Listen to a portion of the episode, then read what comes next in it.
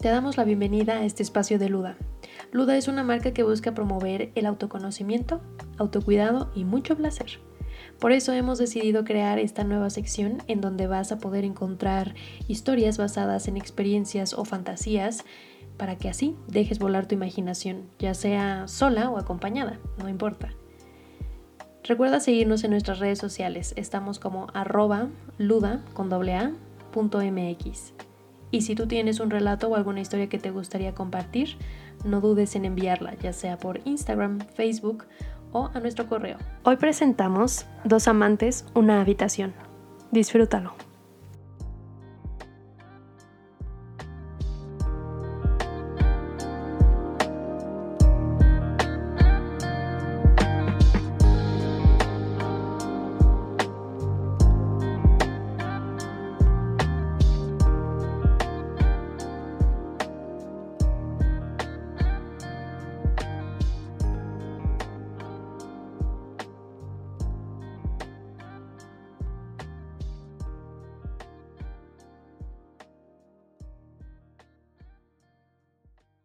Mi esposo y yo llevamos varios años casados. Nos amamos y siempre hemos sido una pareja unida cuyo fuerte es la comunicación.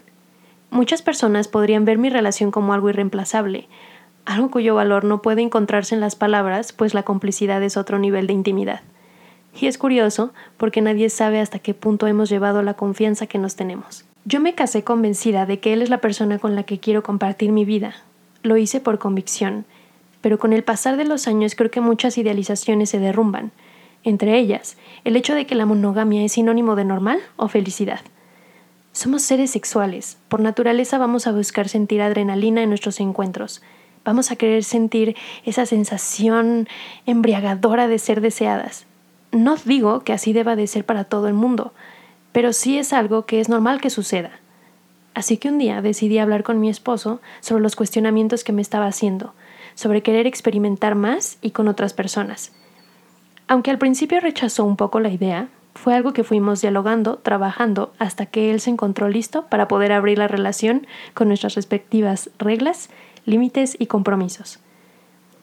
Descargué Tinder para poder conocer personas, dejar que todo fluyera y si me gustaba lo que veía, dar el paso de conocerles en persona.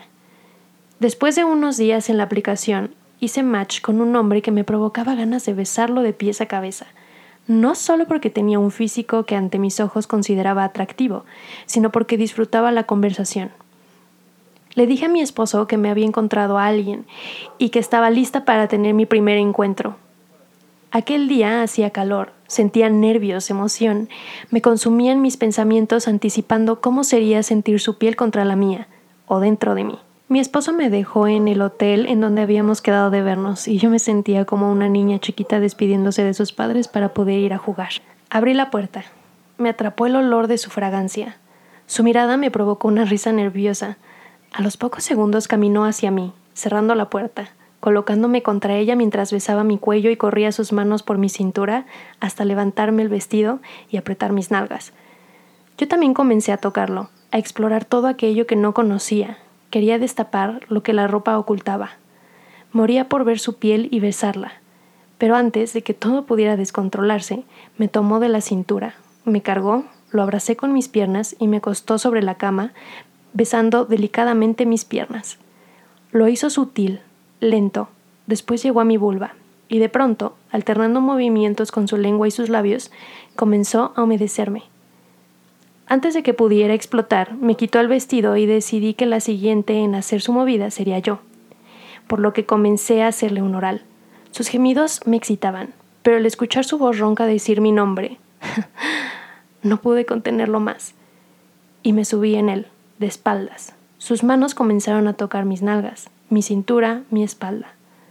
Después dirigió sus dedos a mi clítoris tocándolo suavemente en círculos, luego de arriba hacia abajo, los dos estábamos volando, pero estábamos lejos del destino. Me volvió a cargar, pero esta vez para ponerme en cuatro enfrente del espejo del cuerpo completo que estaba en una de las esquinas de la habitación.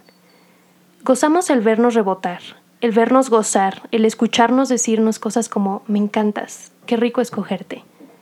Pasamos de la esquina a una mesa en donde abrió mis piernas y pude sentirlo en lo más profundo de mi cuerpo. Volví a jugar con mi clítoris. Estábamos en sintonía. Íbamos al ritmo del otro. Nos quedábamos viendo fijamente cuando de repente la explosión llegó para ambos. Mis piernas temblaron y él gritó sin disimular.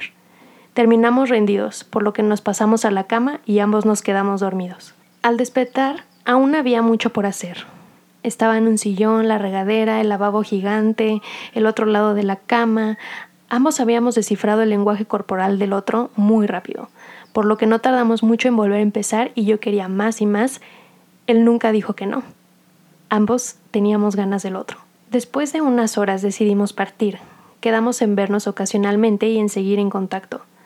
Yo no podía estar más satisfecha. Cuando mi esposo pasó por mí, lo primero que hizo fue preguntarme cómo lo había pasado. Traté de ser lo más detallista posible. Noté en su entrepierna que le gustaba lo que estaba diciendo y sospeché que la noche estaba lejos de terminar. Y no había problema, quería hacer de todo con él también.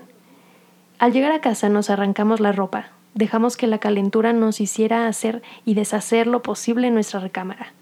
No dejamos espacio a la duda, dejamos que la adrenalina nos persiguiera, y volví a estallar junto con él. Aquella noche fue totalmente mía y me encantó sentir que podía provocar un huracán de excitación entre ellos dos, conmigo en el centro. Muchas veces me han preguntado cómo es posible que dentro de un matrimonio el sexo se dé en otros escenarios que no incluyan a la pareja, y aunque no puedo asegurar que sea la misma fórmula ni proceso para todo el mundo, de algo sí estoy segura. Dejarse llevar y sorprender por la vida es clave. Nos vendieron la idea de que para el placer en pareja solo podía darse mutuamente, pero reprimir nuestros deseos solo nos enseña una cosa, que tal vez no todo es lo que parece y que las reglas están para romperse sin necesidad de romperle el corazón a nadie.